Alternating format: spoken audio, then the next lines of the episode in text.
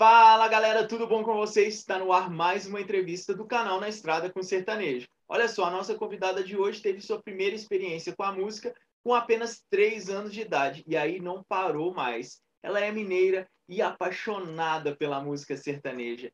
Roda a vinheta aí que eu vou conversar com a cantora Maiara Rodrigues.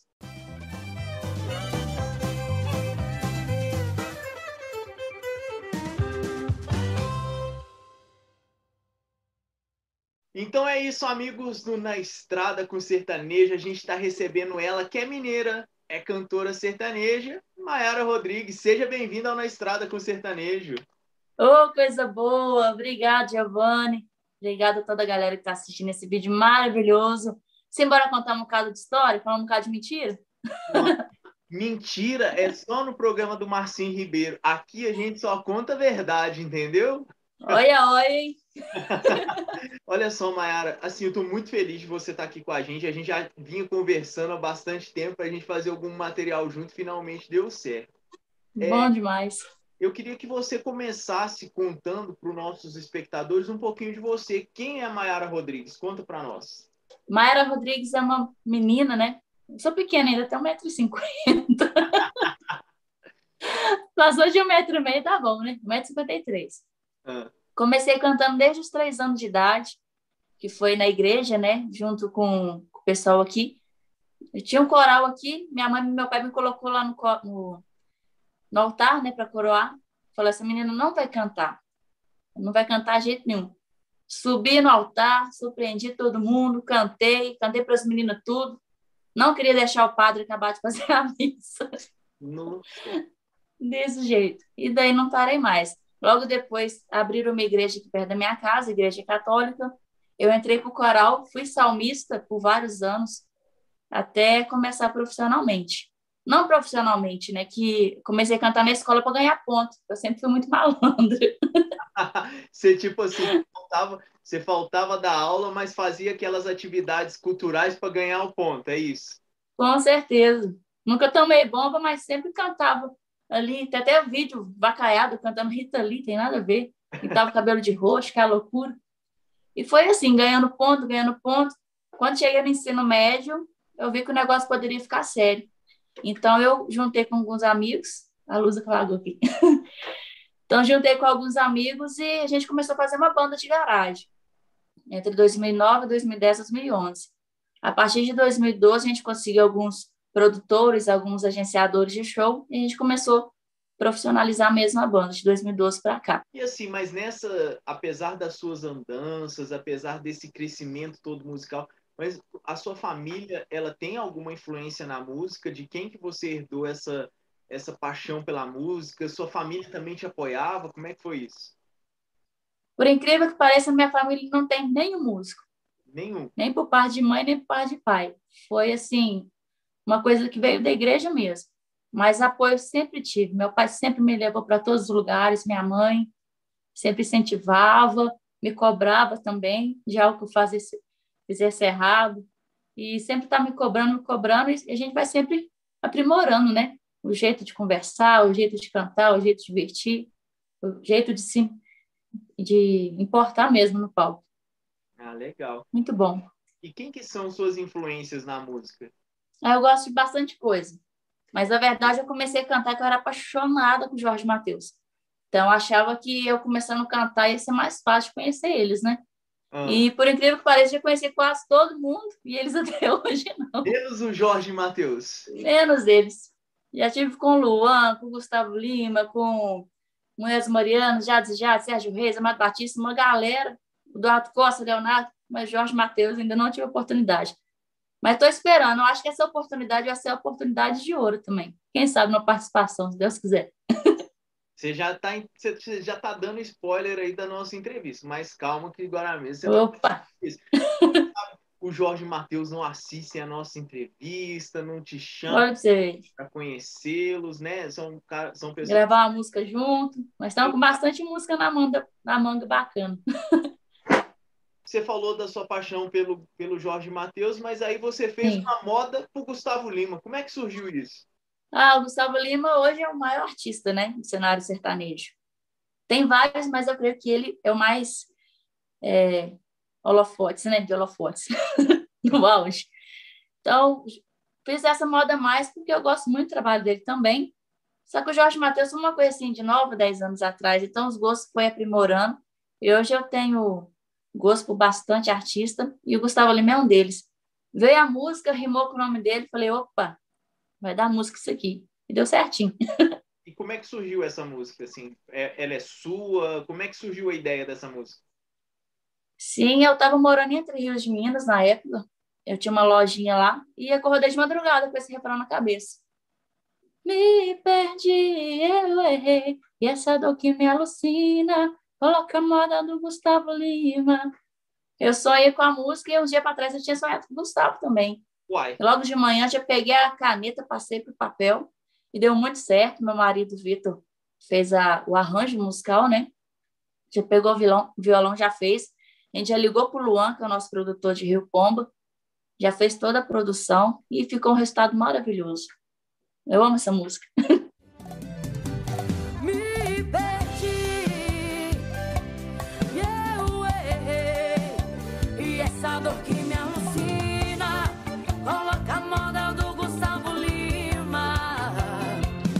E assim, você já dividiu o palco com Sérgio Reis, Amado Batista, Leonardo. Sim. Como é que foi para você fazer participações com esses grandes artistas? Nossa, é uma responsabilidade imensa, porque não tem explicação. Só tenho a agradecer mesmo por essas oportunidades que somou muito na minha vida. É, você encarar um público assim de 10, 20, 30 mil pessoas é uma experiência extraordinária. Só tenho a agradecer mesmo por essa oportunidade, porque um dia eles foram iniciantes, né? Igual eu.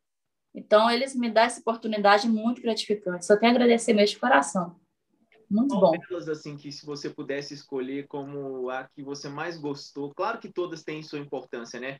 Mas, assim, qual que você, se você pudesse escolher, qual que seria a principal aí dessas? A mais louca, mais doida foi a do Felipe Araújo. Então, eu ia fazer o camarim dele, né? É, ia fazer o show, após o show dele no, no camarote. E eu tava lá no camarim só para tirar uma foto, não tava nem pensando. Aí o rapaz que vendia show pra gente antes, o Leleco, chegou lá e falou assim, Felipe, deixa a Maíra cantar música com você? Eu falei, nossa. E eu já estava preocupado com o nosso outro show. Falei, ah, agora eu vou ter que ficar cara e coragem. Aí ele só disse assim para mim, não pode ser uma música do meu irmão, por questão de homenagem, né, que eles fazem. Coloca lá no painel de LED tudo. E nem nossa, mas de outros artistas pode ficar à vontade para escolher. Aí na hora me veio a música da Marília Mendonça, Ciumeira. Ah. Pode ser Ciumeira? Pode. Beleza. E para lembrar a música Ciumeira? Não lembrava começar a música de jeito nenhum. Esqueceu tudo. Aí eu fui, dei sorte que eu tava com internet no telefone, eu olhei assim, aí começou. No começo eu entendi. Eu falei, ah. Aí fiquei martelando aquele negócio na minha cabeça. Aí o Felipe Araújo chamou, Maiara Rodrigues. Falei, agora a cara é coragem. Umas 20 mil pessoas na praça de evento. Foi embora, deu certo. E não esqueceu, não. Não, essa foi inesquecível, porque foi uma coisa muito louca, assim, e uma música que eu joguei no peito dele, mas eu mesmo não sabia cantar ela. Mas na hora saiu, a galera cantou junto e foi embora. Massa. E aí, assim, ó, você falou comigo de Sérgio Reis, falou de Amado Batista, Sim. falou de Gustavo Lima, falou de Jorge Mateus, mas vamos fazer uma suposição. Tocou o seu telefone hoje, é o artista que você gostaria de, de gravar uma música. Quem seria? Mato Grosso Matias. Olha! Mato Grosso Matias. Então, é a dupla que você gostaria de fazer um feat hoje? Sim, Mato Grosso Matias e Bruno Marrone, que são a paixão da minha vida. Questão de musicalidade, voz, história. Nossa, é a paixão da minha vida, as duas duplas. Eles têm uma história de vida parecida com a sua? Sim, né? Eu acho que sim. Eu acho que na época deles ainda era, era mais difícil, né? Porque hoje a gente tem internet, consegue alcançar várias pessoas ao mesmo tempo. Agora a deles era na raça mesmo. Sufoco. E assim, você vinha, Mayara, fazendo uma sequência de shows muito bacana antes da pandemia. A moda do Gustavo Lima foi uma música que tocou bastante. É, aqui em Minas Gerais as pessoas gostam muito do seu trabalho. Mas aí, de repente, a pandemia né? E deu uma freada em tudo, assim. É, de certa forma, como que a pandemia afetou para sua carreira, assim? O que que trouxe de positivo, o que que trouxe de negativo? Qual que é o seu balanço? Então, para mim, ficou bem balanceado. Por quê? A gente veio de cinco shows de carnaval, a gente pegou o carnaval, acho que foi na, de sexta a segunda, de bombando de carnaval, chegou início de março, parou. No que parou, eu logo descobri que estava grávida. Nossa. Então veio aquela loucura, eu dependo de show, a minha renda é a música. Então vai ficar aquela loucura na hora que eu vi o teste de gravidez positivo. Aí eu fiquei louca no começo, porque não sabia o que era pandemia, não sabia se era uma guerra biológica, se ia morrer todo mundo. Né, nem crescendo dentro de mim, eu não sabia o que ia acontecer. E eu preocupada porque a gravidez recente, né? Não tinha nem noção como que era criar uma criança mas Deus foi colocando tudo no jeito. E eu acredito que foi até melhor do que eu estivesse tocando, porque eu pude aproveitar cada mês, cada semana da minha gravidez, cada fase. Eu não tive estresse de estrada, é, não tive noite mal dormida de estrado. Então, acho que para mim foi bom nesse ponto, entendeu? Entendi. Financeiramente foi ruim, porque a gente perdeu muito trabalho, a gente estava com vários trabalhos. Igual tem casa de show aqui que a gente tinha show fechado até em dezembro de 2020. Então, para a gente foi ruim por causa disso. Mas, por outro lado, eu pude curtir bastante a gravidez. Curti bastante. Hoje a Elisa está com nove meses. Então, hoje já está na idade que eu já posso estar tá deixando com minha mãe ou com minha sogra, já posso voltar aos palcos. Ah, legal. Então foi certinho. Mas assim. Deu certinho. Em algum momento desse, dessas descobertas, da renda, é, você chegou a pensar em parar? Em algum momento passou isso pela sua cabeça? Não, de jeito nenhum. Tanto porque o meu marido ele é músico também, ele é nosso baixista na banda, né? Então ele, eu baixava a cabeça, me dava umas baqueadas por questão de não sabia se ia voltar mais. Tanto questão de saúde, perdendo vários amigos, né? E estava dando uma baqueada por conta disso. Mas ele, não, vamos lá, vamos comprar as coisas, vamos fazer acontecer. E tem que agradecer muito ele também, dele não ter deixado a peteca cair. E assim, eu descobri a frase da minha vida, Mayara. Se eu pudesse, se eu pudesse fazer uma tatuagem nova, eu tatuaria a seguinte frase: Será que é só eu que bebo? Hein? A frase da minha vida. Será que eu fico pensando assim? Será que é só eu que bebo? Será que só eu tenho ressaca? Me conta isso. Como é que surgiu essa música, sua nova essa música? trabalho? Essa música é minha autoria também. Eu sempre fui apaixonada por, por, aquele meme de um cara que foi parado no trânsito. Eu acho que ele atropelou uma pessoa de moto. Os policiais foi pegaram ele, colocou ele no camburão. Ele olhou bem sério para o policial. Será que é só eu que bebo? Será que é só eu que estou bebendo? Eu era apaixonada com esse vídeo. Se eu assistisse ele mil vezes, eu ria mil vezes a mesma coisa. Aí eu falei, uai, esse trem da música. Porque cabe na vida de muita gente. Dá para fazer até uma tatuagem mesmo. Será que é só eu que bebo? E aí você lançou. E eu sempre, o pessoal sempre oferece pra gente cachaça durante o show, essas coisas. Falei, ah, vai casar comigo estranho. Eu coloquei, sexta-feira chegou e com ela solidão. Porque tem muita gente que tá com dor de cotovelo, chega sexta-feira, quer tomar uma para esquecer. Feliz amor. Falei, isso vai casar com muita gente, gente. Extrema é da música. Juntei a sexta-feira, que é o dia da cachaça, o dia dos cachaceiros. Com será que é só eu que bebo? Que é um meme. E junto com o piseiro, você ficou bom demais. Aí o cara Acabou. bebe sofrendo e não tem, tem, não precisa de mais nada, né? É para dar uma animadazinha, a gente colocou um piseiro. Falei, não, colocar muita rocha, muita sofrência, não, senão o cara vai, vai até morrer. Colocou um piseiro para dar pelo menos um, um remeleixo na pessoa. Uma mexidinha, né? Uma mexidinha. E assim, já que a sua nova música de trabalho é Será que é só eu que bebo? Eu quero fazer um jogo com você. É o seguinte. Simone. Você vai ter que escolher com quem você tomaria uma. Pode ser? Pode. Então tá. Com quem você beberia? Gustavo Mioto ou Zé Felipe? Ah, o Zé Felipe é mais engraçado, né?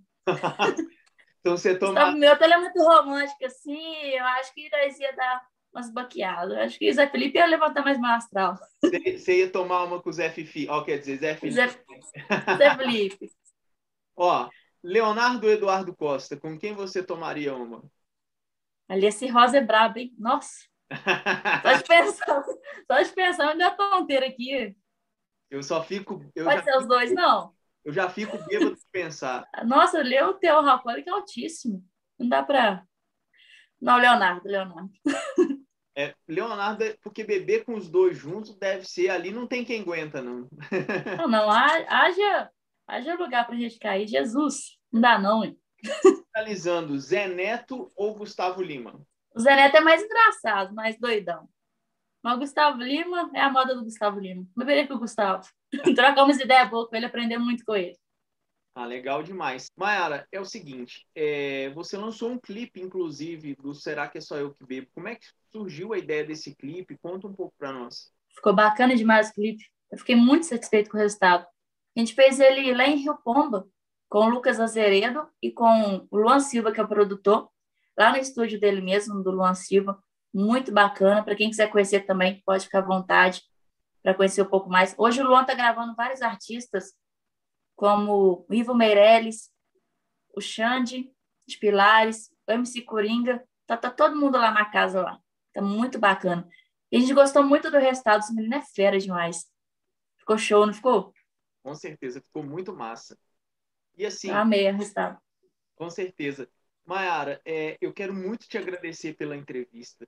Sempre que você tiver uma novidade, corre aqui para o nosso canal e eu queria que você fechasse convidando todo mundo para ir para o seu canal, para suas redes sociais, assistir o clipe. Fala aí para nós. Embora, vamos pipocar aquele canal lá, moçada.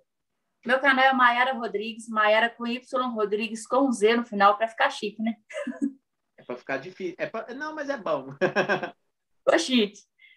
Instagram, Maiara Rodrigues, Facebook, Maiara Rodrigues. Só tenho a te agradecer por essa entrevista, foi maravilhoso. E simbora lá curtir bastante. Então é isso, a gente recebeu hoje Mayara Rodrigues. Vamos assistir um pedacinho de Será que é só eu que bebo? Será?